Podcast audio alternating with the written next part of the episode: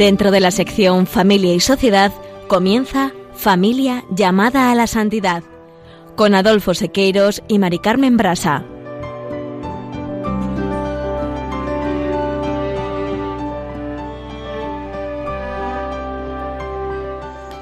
Muy buenos días, queridos oyentes de Radio María y familia Radio María. Bienvenidos un lunes más al programa Familia llamada a la Santidad. Hoy continuamos con el capítulo 6 del directorio de la Pastoral Familiar, la familia, la sociedad y la Iglesia. Y en la sección Familia, Semilla de Santidad, Juana, Julio y Seque se acercarán hoy a otra figura de la Iglesia de gran trascendencia por su gran labor en la predicación del mensaje evangélico desde los inicios del siglo XIII. Nos referimos, claro está, a Santo Domingo de Guzmán, fundador de la Orden de los Dominicos y que nació en una familia que supo transmitirle la fe en Cristo como la roca en la que fundar toda su vida. Familia tan extraordinaria, fijaros, que cuenta además del santo con dos beatos y dos venerables. Y ya en el colofón contaremos con el testimonio de tres generaciones de una familia muy querida para nosotros, Mariluz, Olga y Jorge. Y finalizaremos el programa, como siempre, pues con una oración. Directorio de la Pastoral Familiar. Hoy comenzamos el segundo punto del tema 6 del directorio, familia e iglesia, presentando a la familia como iglesia doméstica. Sobre ello, queremos destacar lo que dice el directorio en el apartado 251. La familia cristiana ha sido denominada por el Concilio Vaticano II como iglesia doméstica, como una pequeña iglesia en miniatura. De este modo se describe no sólo su estructura interna en forma de comunión organizada, sino también su misión específica, es decir, juntos los cónyuges en cuanto pareja y los padres y los hijos en cuanto familia. Sobre ello os confesaremos un secretillo. Cuando nos casamos en el año 73, con la Iglesia en pleno fervor posconciliar, nuestro objetivo era que nuestra familia fuese una pequeña iglesia doméstica, una iglesia en miniatura como comprenderéis, entre el ideal que uno cuando es joven se plantea y lo que puede llegar a conseguir, a pesar de la ayuda de la gracia, hay un abismo. La ilusión general es pensar que si nos trazamos un camino y lo intentamos llevar a la práctica, pues que ya podemos conseguirlo, ¿no? Pero esto no es así, ya que la tarea ha sido superior a nuestras propias fuerzas. Y esto es algo que nos enseña la Sagrada Escritura, cuando Jesús dice, sin mí no podéis hacer nada. No podemos tratar de hacer las cosas por medio de nuestras propias fuerzas. Sino debemos de tratar de encontrar el medio de actuar de modo que Dios nos ayude. Claro, claro, y esto exige pues mucha humildad, ya que si nuestras fuerzas tienen límite, pues no la tiene el poder de Dios. De ahí la importancia de poner a Dios y poner en Dios toda nuestra confianza y nuestra esperanza. En programas anteriores, mis queridos amigos, hemos visto tanto en el directorio de la pastoral familiar como el catecismo de la Iglesia Católica cómo explican ampliamente el significado de iglesia doméstica. Pues sí, Adolfo. Además, también, tanto en la tradición cristiana como en la hebrea, se incide en que la primera transmisión de la fe a los hijos debe darse en el seno de la familia, y así lo destaca el Deuteronomio cuando dice, Escucha Israel, Yahvé nuestro Dios es el único Yahvé. Amarás a Yahvé tu Dios con todo tu corazón, con toda tu alma, con toda tu fuerza. Queden en tu corazón estas palabras que hoy te dicto. Y continúa el Deuteronomio diciendo, Esas palabras se las repetirás a tus hijos, les hablarás de ellas tanto si estás en casa como si vas de viaje. Las escribirás en las jambas de tu casa y en tus puertas. Y continuando con el Evangelio, vemos también ahí cómo se refleja la, la, vida de la familia de Nazaret, diciendo, así que cumplieron todas las cosas según la ley del Señor, volvieron a Galilea, a su ciudad de Nazaret. Y Lucas dice, el niño crecía y se fortalecía llenándose de sabiduría y la gracia de Dios estaba sobre él.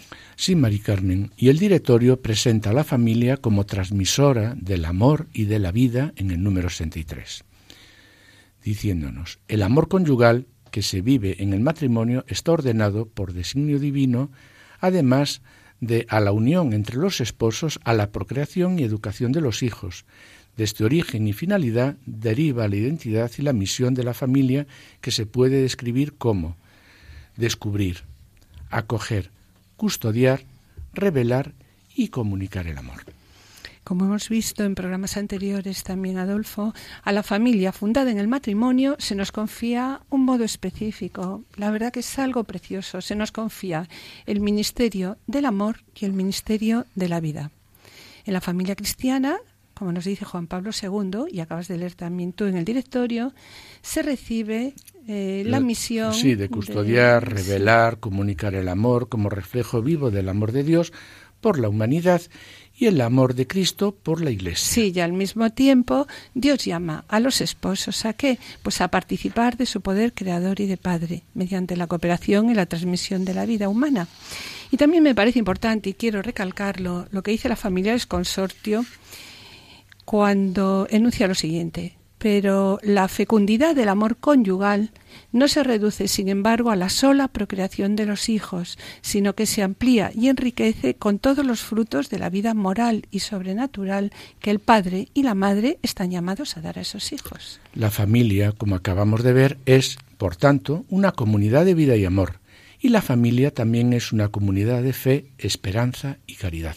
Así que efectivamente, ¿no? La familia cristiana es como una iglesia en miniatura, pero con unas características propias que son los vínculos familiares, las relaciones entre padres, hijos, abuelos, ¿no? Por todo esto, pues a la familia se la llama iglesia doméstica. Doméstica, sí.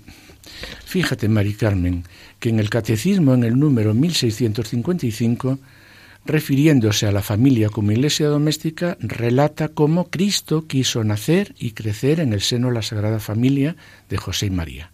La iglesia no es otra cosa que la familia de Dios. Desde sus orígenes leemos en los Hechos de los Apóstoles que cuando se convertían deseaban también que se salvase toda su casa. Y estas familias convertidas eran islotes de vida cristiana en un mundo no creyente. Sí, quiero recordar ahora, Adolfo, a Aquila y a Priscila, al matrimonio, Aquila y Cristina, los que Pablo llama sus colaboradores en Cristo Jesús y a los que expresa su gratitud en nombre de todas las iglesias, incluida la iglesia que se reunía en su casa. De ahí, Mari Carmen, que no resulta extraño que Benito XVI comentase que a la gratitud por la fidelidad de esas primeras iglesias de las que habla San Pablo se debe unir también la nuestra, pues gracias a la fe y al compromiso apostólico de laicos, de familias, como las del matrimonio Aquila y Friscila, el cristianismo ha llegado hasta nuestras generaciones. Y hablando de la evangelización, ¿no? que es de lo que estamos hablando en este momento, de los primeros cristianos, quiero recordar que en las enseñanzas tanto el Vaticano II como el Magisterio de Pablo VI se indica que la familia no sólo ha de ser considerada como un objeto, sino como sujeto de evangelización. Esto significa que las familias deben de evangelizar a familias. y la fundamentación de esta enseñanza y su explicitación la hace Juan Pablo II en la exhortación Familiares Consorcio, cuando dice que la familia cristiana que tiene su origen en el sacramento del matrimonio, es una comunidad de personas que, por sus vínculos con la Iglesia, podemos llamar iglesia doméstica.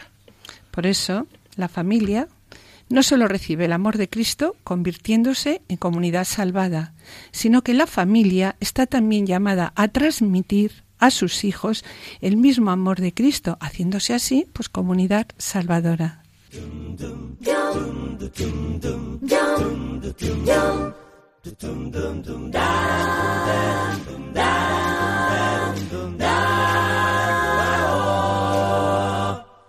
Hoy nuestro mundo olvida valores, los pierden los niños, también los mayores. Las luces se apagan, lo oscuro se impone, la gente con grandes temores. de Dios.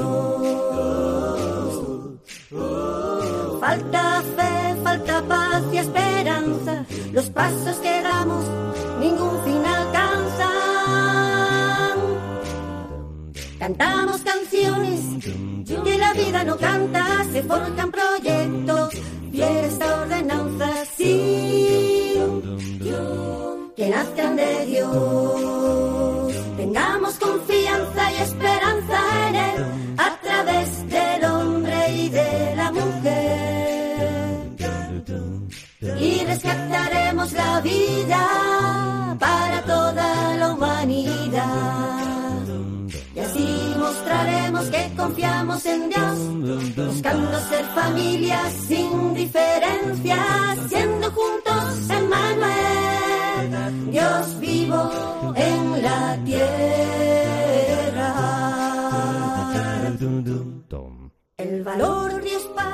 Sobre la familia como iglesia doméstica, el directorio destaca a la familia como un lugar privilegiado para la transmisión de la fe y también como un lugar privilegiado para la educación al amor.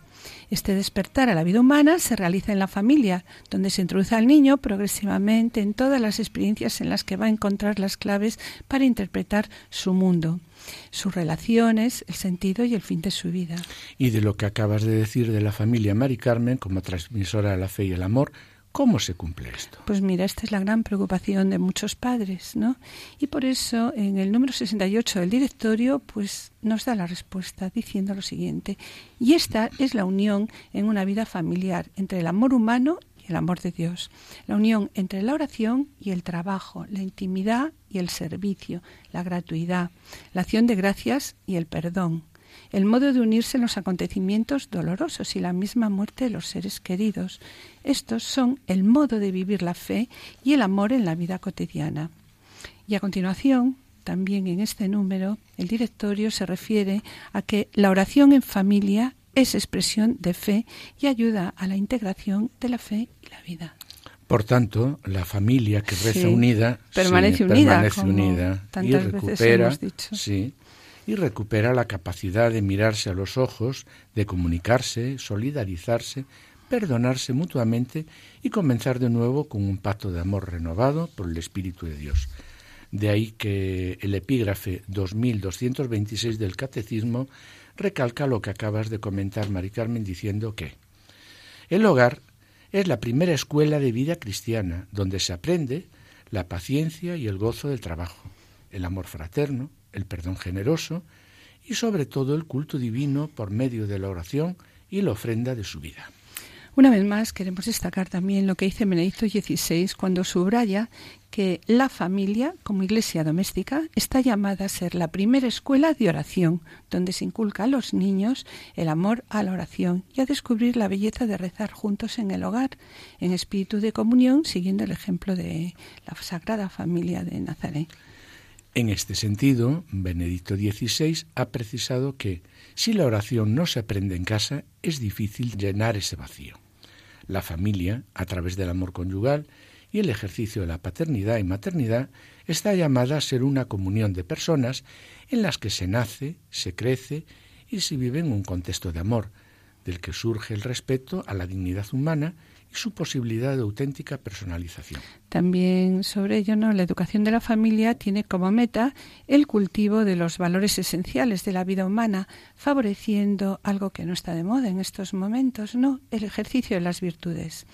Y la verdad que poco se habla de las virtudes y qué necesaria es su práctica desde la infancia en el seno de la familia, ¿no? Sí, Mari Carmen, desde la infancia. Hay que enseñar a los niños a apreciar la verdad, el bien, lo justo, lo honesto y todo aquello que nos abre a la realidad de las cosas y de las personas sin ser esclavizados por ellas. En este sentido, vemos que es muy necesaria la educación de la voluntad, la capacidad de sacrificio y sobre todo la renuncia. Claro, Adolfo, pero esta realidad requiere de una pedagogía. ¿no? Sí, donde predomina lo personal, donde no solo es cuidada la inteligencia, sino la voluntad, los afectos y sentimientos y todo aquello que contribuye a la formación del sujeto.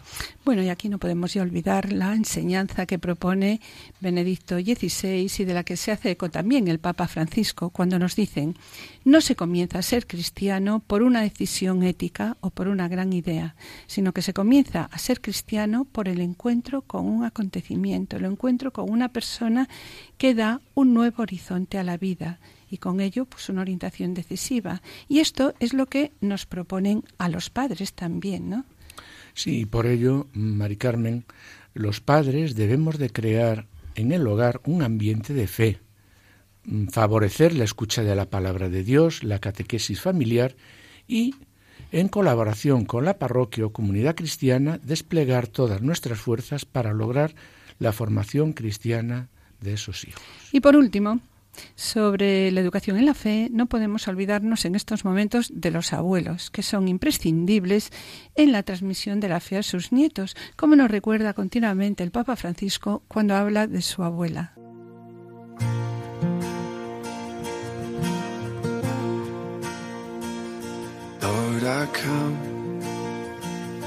I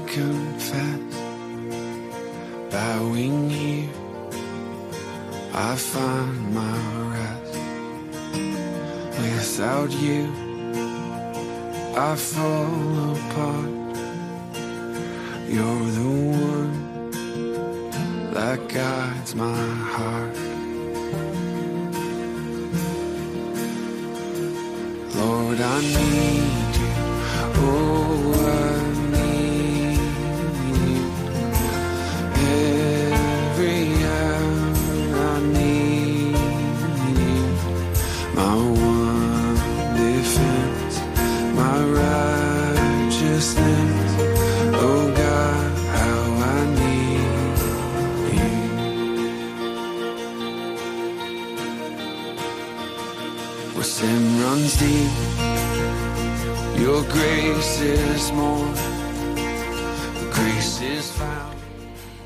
Queridos oyentes y familia de Radio María, estamos en el programa Familia llamada a la Santidad, dirigido por Adolfo Sequeiros y quien les habla, Maricarmen Brasa. Finalizamos esta primera sección y antes de iniciar la segunda, quisiéramos adelantarles que en el colofón contaremos con el testimonio de tres generaciones de una familia muy querida para nosotros, Mariluz, Olga, Jorge e Iciar, que han recibido un premio especial y queremos contárselo. A continuación, Juana, Julio Seque nos van a presentar la vida de la familia de Santo Domingo de Guzmán. Permanezcan a la escucha.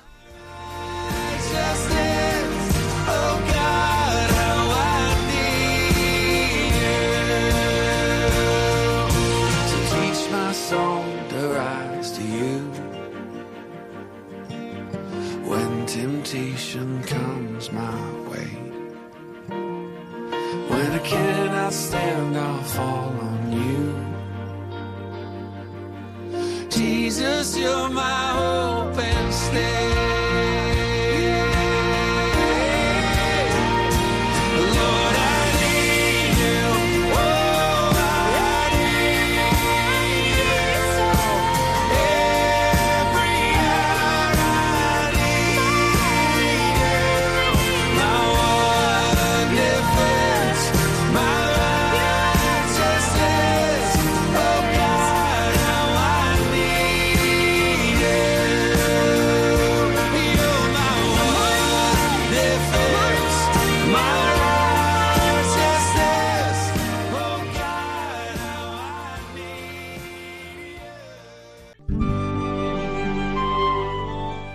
Familia, semilla de santidad.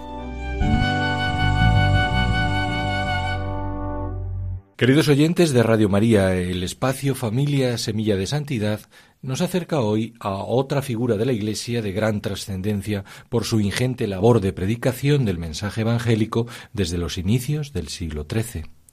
Nos referimos a Santo Domingo de Guzmán, fundador de la Orden de los Dominicos, que nació en una familia que supo transmitirle la fe en Cristo como la roca en la que fundar toda su vida. Familia tan extraordinaria que cuenta, además del santo, con dos beatos y dos venerables. Conozcamos, pues, su historia.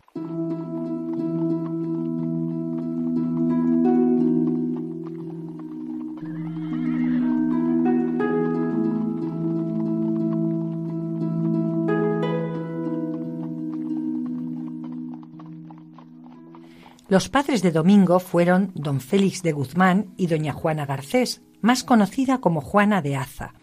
Ambos pertenecían a la nobleza castellana y desde su matrimonio hacia 1160 residieron en su señorío de Caleruega, en la provincia de Burgos. Tuvieron tres hijos, Antonio, Manés y Domingo. El padre, de natural bondadoso y justo, gobernaba sus posesiones y trataba a sus vasallos con generosidad y afecto lo cual constituiría sin duda un ejemplo para sus hijos. Juana, la madre, guiaba a todos ellos en la práctica de la caridad cristiana, distribuyendo alimentos y cuidados entre los necesitados.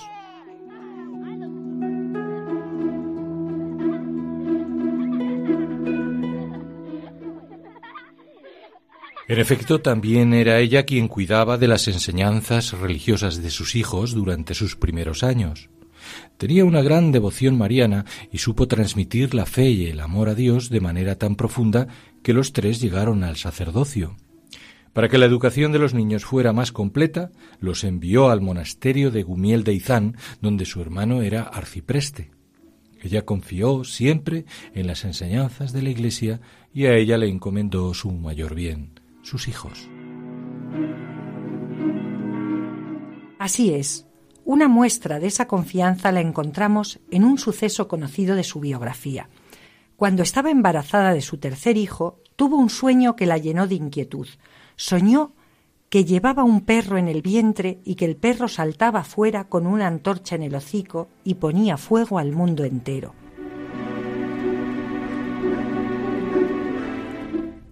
Hizo una peregrinación al cercano monasterio de Silos para encomendarse en oración a Santo Domingo y pedirle que la iluminara. Sintió que el santo le decía que el niño que iba a nacer dedicaría su obra a cuidar del rebaño del Señor. Juana, confortada, prometió poner al niño el nombre de Domingo. Más tarde, el perro se convertiría en el símbolo de la Orden de Santo Domingo y también dio origen al juego de palabras dominicanes, los perros guardianes del rebaño del Señor.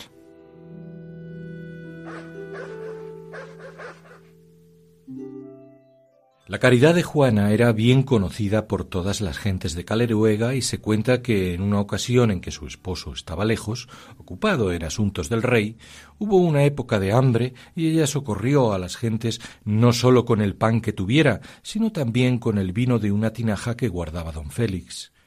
Cuando éste regresó, acompañado de otros caballeros, quiso festejar la vuelta brindando con el vino de su afamada bodega. En ese momento Juana sintió una gran inquietud, pues había dispuesto de un bien al que se le concedía gran importancia. Ella conocía el natural bondadoso de Félix, pero no debemos olvidar que en el siglo XII la mujer, aunque perteneciera a la nobleza, no tenía capacidad para decidir sobre las propiedades ligadas al varón, tales como las bodegas, las armas o las caballerías.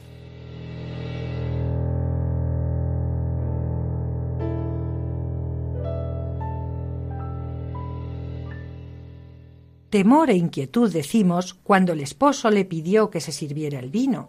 Juana bajó a la bodega y se encomendó a Dios para que la librara del trance. En ese momento las tinajas se llenaron del mejor vino. Pronto se difundió el suceso. Juana siguió practicando, aún más si cabe, la caridad. El pueblo empezó a venerarla desde el momento de su muerte, acaecida hacia el año 1202.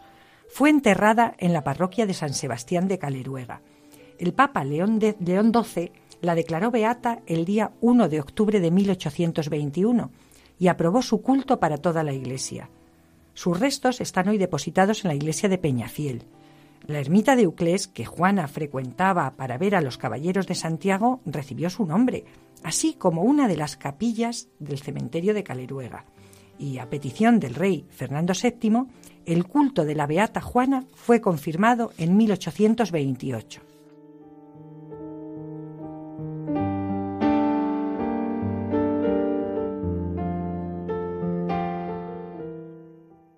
Por su parte, don Félix muere a los sesenta años de edad con fama de santidad entre los suyos y hoy es considerado como venerable. Es enterrado en miel de Izán, en el monasterio que tan importante fue en la vida de sus hijos, y sus restos reposaron allí hasta 1864, fecha en que fueron descubiertos y entregados al convento de las Madres Dominicas de Caleruega, donde descansan junto a su hijo mayor, don Antonio de Guzmán.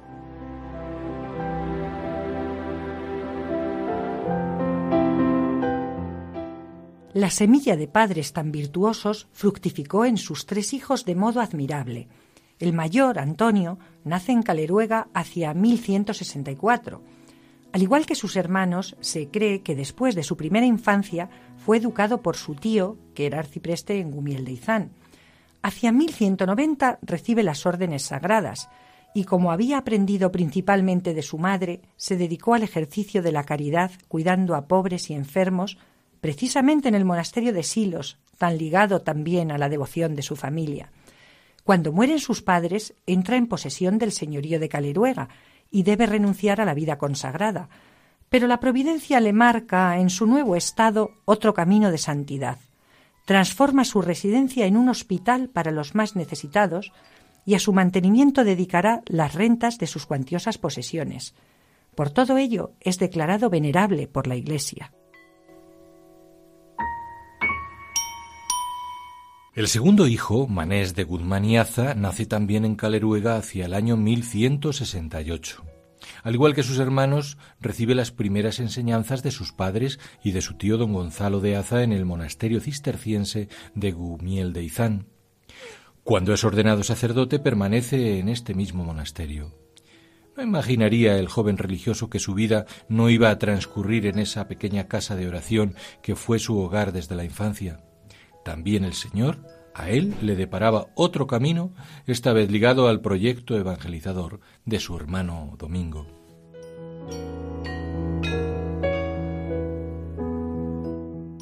Así es, pronto se incorpora a la labor apostólica de Santo Domingo en el sur de Francia y es una pieza fundamental en los inicios de la Orden de Predicadores. Sirva como dato el que el 15 de agosto de 1217 salió con otros compañeros hacia París para fundar el convento de Santiago. Era tenido como religioso ejemplar. En su personalidad unía el carácter activo de la predicación para salvar las almas junto con un profundo espíritu de contemplación. Santo Domingo reconocía en su hermano esa capacidad de organización y a la vez la espiritualidad que rodeaba su labor, y ello era especialmente valorado en los nuevos conventos de monjas que estaban surgiendo en su orden. Así, en 1219 lo nombró capellán y director espiritual del convento de Dominicas Contemplativas de Madrid.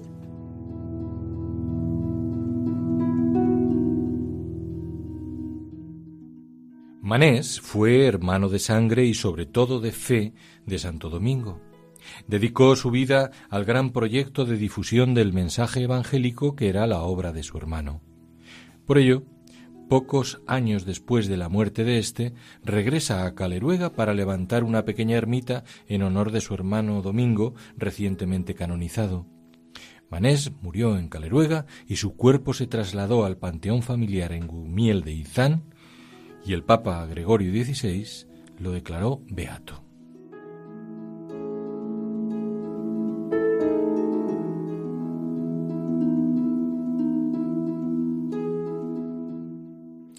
En esta familia santa, la figura central es Domingo de Guzmán, cuya biografía y labor evangelizadora son universalmente conocidas.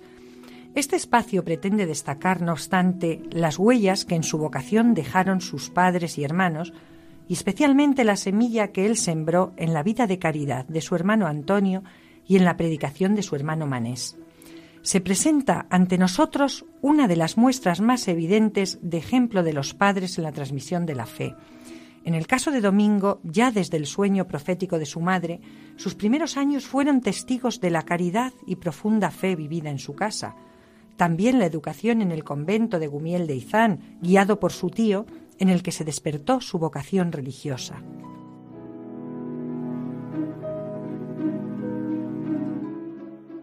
Efectivamente, en este camino aparecen algunas acciones reveladoras de la enseñanza de su familia, como cuando Domingo, que era estudiante de teología en Palencia, en una época de sequía que provocó una gran hambruna, vendió sus libros, que era su bien más preciado, para dar de comer a los pobres, y refiriéndose al material de pergamino en que se escribían los libros, dijo No quiero estudiar en reses muertas mientras las personas se mueren de hambre.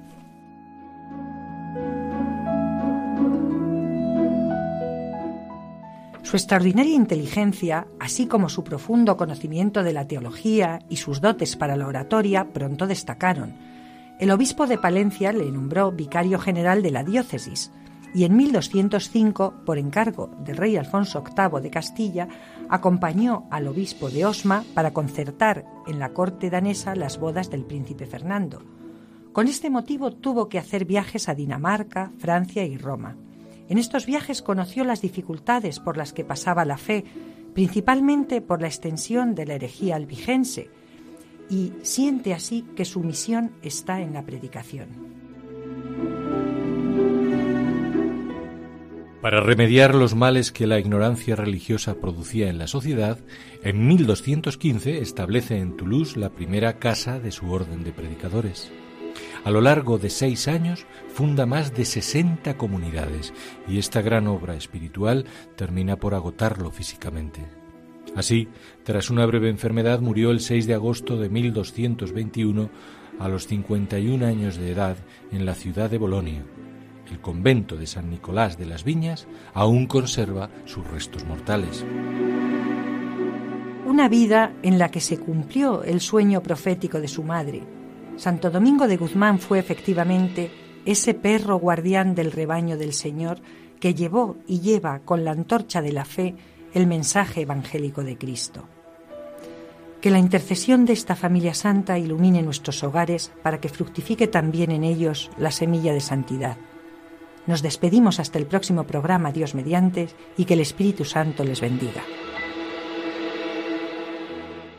Queridos oyentes y familia Radio María, estamos en el programa Familia llamada a la Santidad, dirigido por Adolfo Sequeros y quien les habla, Mari Carmen Brasa. Les recordamos que pueden ponerse en contacto con nosotros a través del correo familia llamada a la santidad arroba radiomaria.es o enviando un correo postal a la dirección de Radio María, Paseo de Lanceros 2, primera planta 28024, Madrid, indicando el nombre del programa, Familia llamada a la Santidad. Para solicitar este programa no deben enviarnos el pedido al correo electrónico, sino que deberán dirigirse ustedes al teléfono de atención al oyente 902 500 518. También pueden escuchar este programa a través de podcast entrando en la página www.radiomaria.es y podrán descargarlo en su ordenador para archivarlo, escucharlo a la hora que ustedes deseen. Y bien, mis queridos oyentes, gracias por los correos que enviáis al programa. Los intentaremos contestar puntualmente. Vuestras palabras sabéis que son de gran ayuda para todos nosotros. Sabemos también que el trabajo lo lleva Cristo y su Espíritu y nosotros solo somos siervos inútiles que intentamos hacer lo que tenemos que hacer. Colofón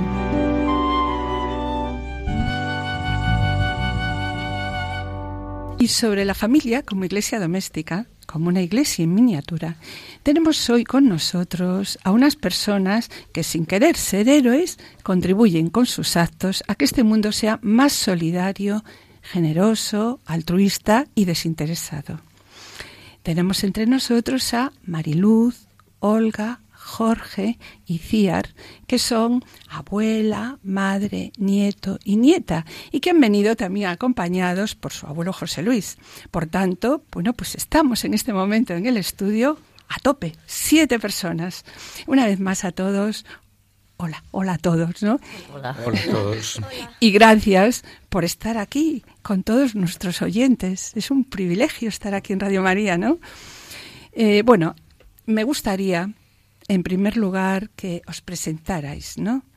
Y como podéis ver, y ya comentamos, mis queridos oyentes, pues aquí están coincidiendo tres generaciones que nos van a hablar de un mismo proyecto. Hola, buenos días. Yo soy Mariluz, tengo 68 años, cuatro nietos, cuatro hijos, 13 nietos, y ahora os contaremos nuestra, nuestro proyecto. Buenos días, eh, yo me llamo Olga, soy hija de Mariluz, tengo cuatro hijos y dos de ellos están aquí hoy también conmigo. Sí, sí, sí. Eso es. A ver. Hola, me llamo Jorge, tengo 11 años, estoy en sexto de primaria, voy al colegio El Prado. Eh, mi madre es Olga y somos cuatro hermanos. Hola, soy Iciar, estudio en cuarto de primaria en el colegio Monte Alto. Muy bien, muy, Muy bien, muy bien. Sabemos que una emisora, Cadena 100, hace menos de un mes os ha galardonado con el premio eh, Pie Derecho por un Mundo Mejor, premio que se concede a personas que han intentado hacer la vida de los que le rodean pues un poquito mejor. Además me gustaría destacar que el premio lo habéis recogido junto con otras dos abuelas y bisabuelas también, Marichu y Lolita, muy queridas y admiradas por todos nosotros. ¿Por qué os han galardonado con ese premio? Pues la verdad es que una nieta de Lolita escribió una carta a Cadena 100 contando un poco el proyecto este que tenemos durante 20 años de haber perseverado con estos niños de sillas de ruedas, haciendo unas, unos veranos con ellos. y lo seleccionó un jurado y ahí nos otorgaron el premio. Bueno, pues sabemos, ¿no? Es que esta actividad, Mariluz, pues la comenzasteis hace 20 años y fue, la actividad surgió, me decías, en una peregrinación a Lourdes, en aquel famoso tren de la esperanza. De la esperanza, ¿podías detallar un poco más el proyecto? Me gustaría que lo contarais a nuestros oyentes, ¿no? ¿Cómo era la organización del equipo de niños en, en aquellas peregrinaciones que se hacían en el tren? Bueno, esa peregrinación continúa todavía, lleva 58 años de peregrinación y contando con, con, los años, Marichu y Lolita concretamente han cumplido más de 25 años asistiendo a esa peregrinación.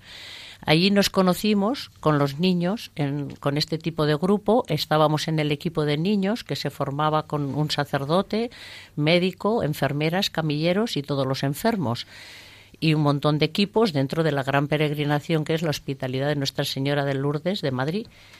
Y en, en, la peregrinación esta es donde conocimos a todos estos niños, después de ir varios años con ellos, pues ya así empezamos el... Sí, yo te hacía esta pregunta, ¿no? Puesto que, y hablo también por la experiencia personal vivida en esos momentos con vosotros, que no hay ninguna duda de que ha sido ahí la Virgen la que ha sugerido la misión, ¿no? Que el Señor, que el Señor os pedía. Bien, eh, la verdad es que como acabáis de contar, vemos que el grupo es un grupo muy heterogéneo. Eh, me refiero a la edad de enfermeras y camilleros. Y, y, bueno, me gustaría que comentarais un poquito estas cositas de, este, de esta franja tan grande de edad y qué sucedió al regreso o antes de regresar de allí de una de las peregrinaciones para vuestro proyecto. Bueno, aquí la idea realmente surgió en la misma peregrinación. Eh, llevábamos ya un par de años yendo a Lourdes y conociendo a estos niños y quedando con ellos durante el invierno. Y entonces surgió la idea de, de hacer algo más, es decir, irnos juntos una semana en verano y, hoy intentarlo. Dijimos, bueno, ¿por qué no? Vamos a ver, nos vamos todos juntos una semana que vamos a pasarlo estupendamente. Y así surgió el primer, el primer verano, que fue pues hace ya 20 años. Claro, y cuando decidiste, Olga, iniciar ese plan, ¿pensabais que era un proyecto que iba a perpetuarse? Pues mira, el primer año, el primer año fuimos con una ilusión tremenda. Vino Don Casto, el sacerdote que venía en la peregrinación a Lourdes con nosotros. Ese primer año llevamos 11 niños de sillas de ruedas, niños chicos y chicas, pero entonces tenían 13, 12, 14 años, eran muy pequeñitos. Y dijimos, bueno, vamos a ver cómo sale esto. Eh, fue un año fantástico, fuimos a Lanzarote, lo pasamos muy bien en la playa, teníamos nuestras eucaristías, bueno, y muy divertido. Y salió tan bien que dijimos, bueno, el año que viene lo repetimos. Y así de año en año, el año siguiente otra vez lo pasamos tan bien y la verdad es que disfrutábamos todos tanto que decíamos, bueno, pues el año que viene tenemos que buscar otro sitio y al año siguiente otra vez. Y así pues llevamos ya 20 años. Claro, porque además el grupo, además de ir de convivencia, como decís, ¿no? Eh, con un grupo de amigos, unos en silla de ruedas y otros ayudando a las sillas de, de ruedas, es también un grupo que se reúne, que hace oración, que baila, que canta, que intenta hacer felices a los demás y ayudarse unos a otros, ¿no? Entonces, ¿cómo os organizáis? Porque realmente es complicado con el número de personas. ¿Cuántas personas vais? ¿Y cómo os organizáis en las tareas? Bueno, el grupo somos entre 50 y 60 personas. Se compone de 23 chicos y chicas de silla de ruedas, el resto bueno, las cuatro abuelonas y el resto, todos chicos y chicas jóvenes que cuando empezaron tenían 18, 20, 21 años. Ahora todos han terminado sus, sus estudios, sus carreras, sus profesiones, siguen viniendo incluso con sus bebés. En este grupo tenemos cinco médicos, cosa que nos es muy beneficiosa al grupo por la problemática que llevamos y nos organizamos perfectamente. Don Casto siempre decía que éramos el desorden bien organizado. Eso está fenomenal. ¿Y edades que me decíais? Pues los las edades, van desde la franja de edades va desde los bebés que vienen, hijos de los que van a ayudar, hasta la mayor del grupo que no le gusta que diga sus años de Marichu, pero tiene 87 años. Esto es increíble, es increíble además, fijaros, eh, una actividad realmente, un proyecto que haya seguido año tras año tras año con, con un grupo de personas de diferentes edades. O sea, vemos cómo las familias, además, qué relación familiar hay ahí entre todos en el pues grupo. Aquí están las abuelas, sus hijos, Los nietos, amigos de los hijos, amigos de los nietos, porque hay que contar que Marichu y Lolita, que son las un poco Superabuelas, mayores que ellos, las superabuelas, tienen ya nietos en el grupo con veintitantos y con treinta y algo años. Y algún bisnieto, yo creo. Y algún ¿no? Sí, bisnie- sí. bueno, los bisnietos de ellas todavía son muy chiquititos, pero vamos que, que sí. Sí. Bueno, y otra pregunta que quería haceros, ¿qué une al grupo? ¿Qué es lo que Bueno, une? nosotros siempre hemos viajado pensando que íbamos con el espíritu de Lourdes. Esa ha sido una frase muy del grupo. Cuando algún año teníamos problemas, ¿dónde vamos? ¿Cuántos somos? ¿Nos falta gente? Porque claro, todo este grupo hay que pensar que se pagan su viaje, cogen vacaciones en sus trabajos para venir, trabajan tremendamente y vienen y vuelven súper felices. Pero para coordinar todo eso, claro, a veces tenemos un poco problema con el número de gente. ¿Cuántos vendrán este año? ¿Cuántos podrán? Y la verdad es que al final, pues todo resulta muy bien. Acabas de decir algo que voy, vamos a recalcarlo un poquito y vamos a aclararlo, ¿no? Porque hoy en día es muy difícil conseguir, eh, comentábamos antes, ¿no? Un compromiso a largo plazo y de una manera voluntaria totalmente, ¿no? Porque si no existe por detrás, pues alguna ayuda, ese voluntariado. Bueno, primero, joven. Mari Carmen, el Y- compromiso siempre ha sido, mm, para haber perseverado durante 20 años, ha sido haber priorizado, siempre priorizar. Nos hemos perdido en estos años bodas o eventos, cantidad de cosas, pero hemos dicho primero son ellos, ellos, ellos, y ese viaje es sagrado, esas fechas son sagradas. Y el haber perseverado ha sido el haber priorizado. Y luego todo este grupo joven que, que claro, que se compromete, que es el compromiso, ¿no? Ah, pero eso es lo difícil en estos momentos, ¿no? Y también quiero haceros una pregunta. ¿Tenéis alguna subvención o ayuda oficial? O sea, porque hoy en día eso está de moda. Si no Vamos, o privada, esa- o privada. Sí, Pues mira, es maravilloso poder contar que en 20 años no hemos tenido un solo problema en el aspecto económico. No somos fundación, no somos ONG, no pertenecemos a ninguna organización que nos pueda ayudar. Y nos hemos subvencionado siempre con el dinero de amigos. Cada persona se paga su viaje, intenta pagarse su viaje. Los voluntarios. Los se voluntarios pagan, se pagan que su son viaje. chicos los enfermos, jóvenes, los niños claro. de sillas se pagan su viaje. Claro. Si alguno, lo mismo sea de los que ayudan que de los que no, les viene un poco peor, se aporta entre todos. Y amigos de la peregrinación de Lourdes, mucha gente que sabe lo que hacemos con ellos, que colabora con muchísima ilusión.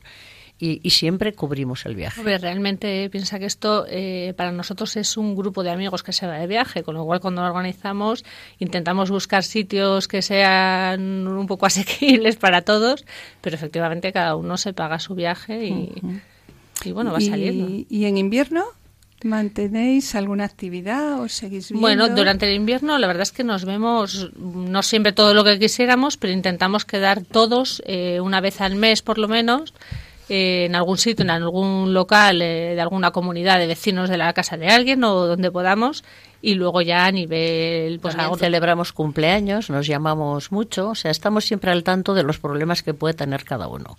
Y en el tenemos un WhatsApp del grupo que llamamos Amigos de Verano y que el, el logo de la- es la Virgen de Lourdes.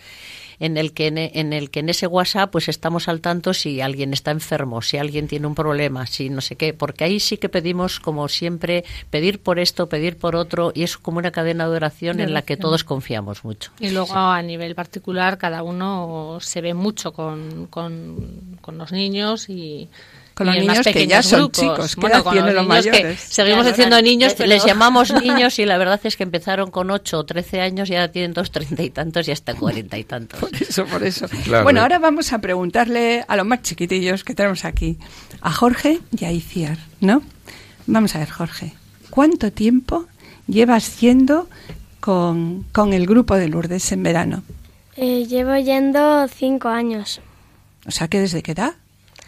No, es que venía al principio de muy pequeño, pero luego hubo unos años que no fuimos porque nacieron hermanos, más hermanos, más pequeños, eh, pero el último año también volvimos a ir.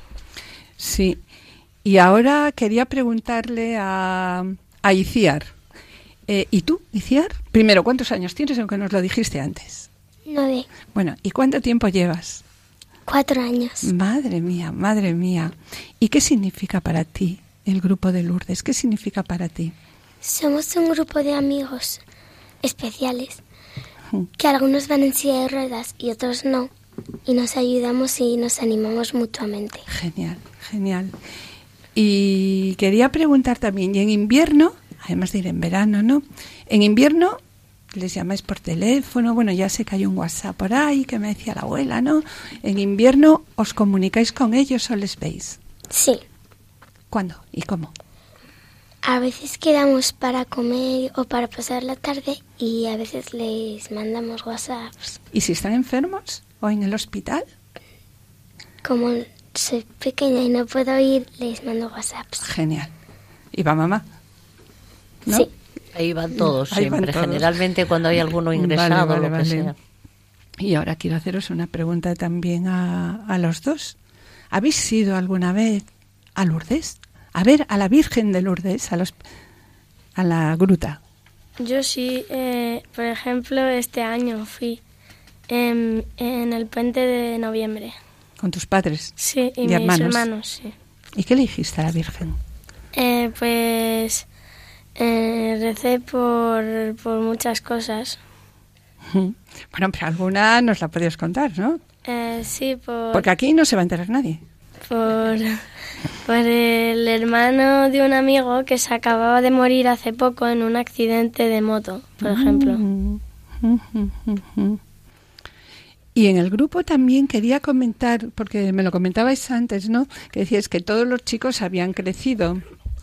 Todos los chicos, digamos, los que van de voluntarios. Empezaron también de jóvenes, de 17, 18 años, y ya pues unos eran médicos. Y me contabais que teníais que ya en el grupo, además de médicos y de todo tipo de profesionales Creo ahí. que algunas vocaciones. Si ¿no? tenéis, ¿no? Vocaciones. En el grupo tenemos ya, hemos, tenemos ya un sacerdote, tenemos también una monjita y también es muy importante que me gustaría comentar que entre los de silla de ruedas, que han sido 23, ha sido pues su vida más difícil, más dura, tienen una fuerza de voluntad increíble. Tenemos universitarios. Está terminando una la carrera de historia, otra es periodista, o sea, todos tienen muchos, muchas cualidades, muchas actividades, mucho esfuerzo. O sea, son unos chicos que con el grupo, con el espíritu de Lourdes, con el grupo, con la voluntad, con la ilusión, mm, todos han mejorado un montón, todos hemos mejorado un montón. Nos hemos, Sí. nos hemos aportado mucho unos a otros. Sobre ello, quería comentaros que a mí me contaron, ¿no? Que, no sé, pues Marta, una de las que va con vosotros, ¿no? Una de las voluntarias que va con vosotros. Pues me decía, fíjate, estoy desanimada y, bueno, por lo que sea, les llamas y esas, ellos te están animando a ti cuando su situación personal es mucho es mucho peor, están con dolores o en el hospital, ¿no? O sea que hay una ayuda mutua muy grande entre todos los chicos del, del grupo. La verdad es que es muy gratificante porque nosotros parece que eh, los enfermos han sido ellos, bueno, con enfermedades gordas, ¿no? Parálisis cerebrales y tal, pero pero es verdad que, que ellos tienen una sensibilidad mucho mayor, una aptitud para el dolor mucho más positiva y, y siempre son los que ellos nos dan a nosotros mucho más. La verdad Sí. que sí, sí. Bueno, Bien, mm, amistad, cariño, familia, cadena de oración, ayuda mutua. Queremos despedirnos de esta familia estupenda, muy queridos por nosotros, con unas palabras del Papa Francisco publicadas en la exhortación Amor y Leticia, y que nos van a ayudar a leer Jorge y Olga.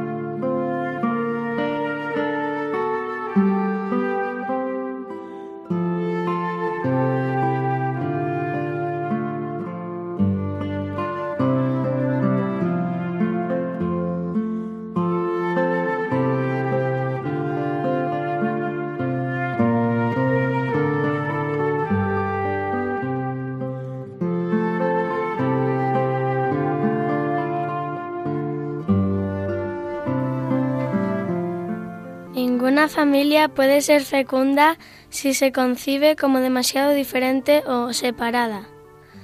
Para evitar este riesgo, Recordemos que la familia de Jesús, llena de gracia y de sabiduría, no era vista como una familia rara, como un hogar extraño y alejado del pueblo. Por eso mismo, a la gente le costaba reconocer la sabiduría de Jesús y decía, ¿de dónde saca todo esto? ¿No es ese el, el carpintero, el hijo de María? ¿No es el hijo del carpintero? La exhortación. Mores Leticia, en el apartado 172, destaca que esto confirma que era una familia sencilla, cercana a todos, integrada con normalidad en el pueblo. Jesús tampoco creció en una relación cerrada y absorbente con María y con José, sino que se movía gustosamente en la familia ampliada que incluía a los parientes y amigos.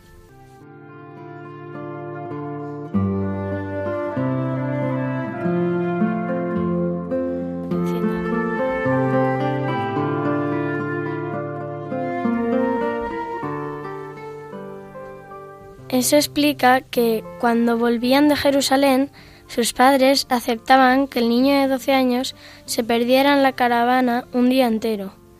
Escuchaban las, narraciones y compartiendo las preocupaciones de todos. Creyendo que estaban en la caravana, anduvieron el camino de día. Y continúa diciendo la Amores Leticia que un matrimonio que experimente la fuerza del amor sabe que ese amor está llamado a sanar las heridas de los abandonados, a instaurar la cultura del encuentro, a luchar por la justicia.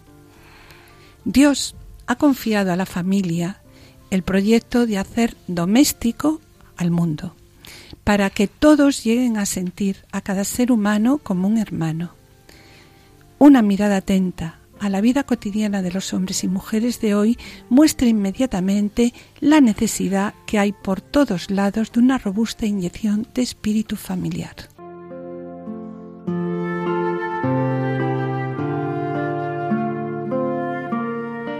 En cambio, las familias abiertas y solidarias hacen espacio a los pobres, son capaces de tejer una amistad con quienes lo están pasando peor que ellas. Si realmente les importa el Evangelio, no pueden olvidar lo que dice Jesús, que cada vez que lo hicisteis con uno de estos mis hermanos más pequeños, conmigo lo hicisteis.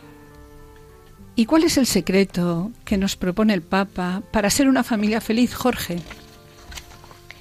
Cuando des una comida o una cena, no llames a tus amigos, ni a tus hermanos, ni a tus parientes, ni a tus vecinos, mar, ricos. Porque si luego ellos te invitan a ti, esa será tu recompensa. Cuando des un banquete, llama a los pobres, a los lisiados, a los cojos, a los ciegos, y serás dichoso. Serás dichoso. He aquí el secreto de una familia feliz.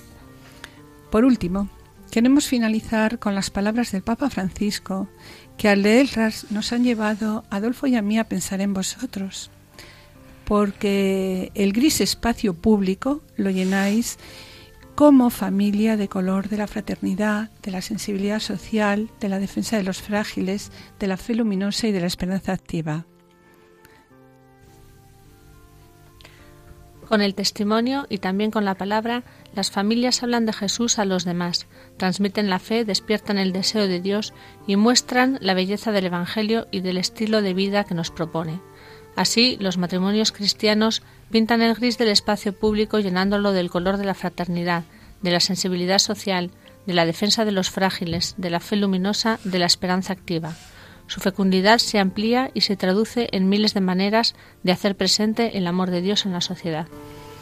Bien, pues con estas palabras del Papa Francisco en la Moris Leticia, queremos daros las gracias a todos. Queremos daros las gracias por la sinceridad de vuestro matrimonio y por haber venido a acompañarnos hoy en el programa.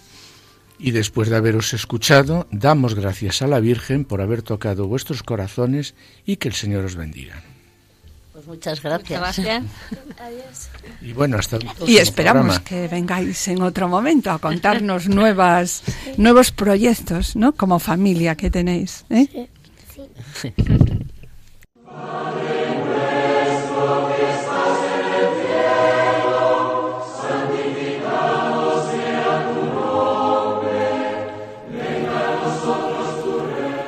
Hoy, mis queridos oyentes, vamos a rezar con unas palabras del Papa, los unos por los otros, para que seamos capaces de reconocer y sostener las visitas de Dios.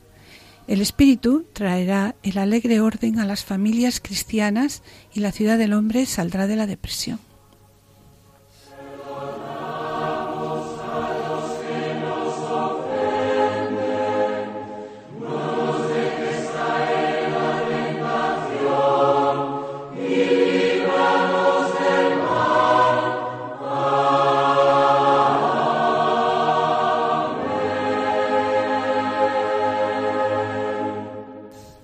Bien, mis queridos oyentes, con pena tenemos que despedirnos. Bien, eh, en el programa del día de hoy hemos continuado con el capítulo 6, Familia, Iglesia y Sociedad, tratando el tema Familia, Iglesia, Doméstica. En la sección Familia Semilla de Santidad, Juana Julio y Seque han presentado otra figura de la Iglesia de gran trascendencia por su ingente labor de predicación del mensaje evangélico. Nos referimos a Santo Domingo de Guzmán, fundador de la Orden de los Dominicos, que nació en una familia que supo transmitirle la fe. Familia tan extraordinaria que cuenta, además del santo, con dos beatos y dos venerables. En el colofón han presentado su testimonio Mariluz, Olga, Jorge e Iciar, a las que felicitamos una vez más por el premio Pie Derecho por un Mundo Mejor entregado por Cadena 100. Y finalizamos el programa, como siempre, con una, con una oración. Agradecemos a Javi, eh, eh, desde el control de grabación y sonido, su colaboración y esperamos estar de nuevo con ustedes el lunes dentro de dos semanas. Muchas gracias por su atención. Y que el Señor os bendiga. Hasta la próxima audición.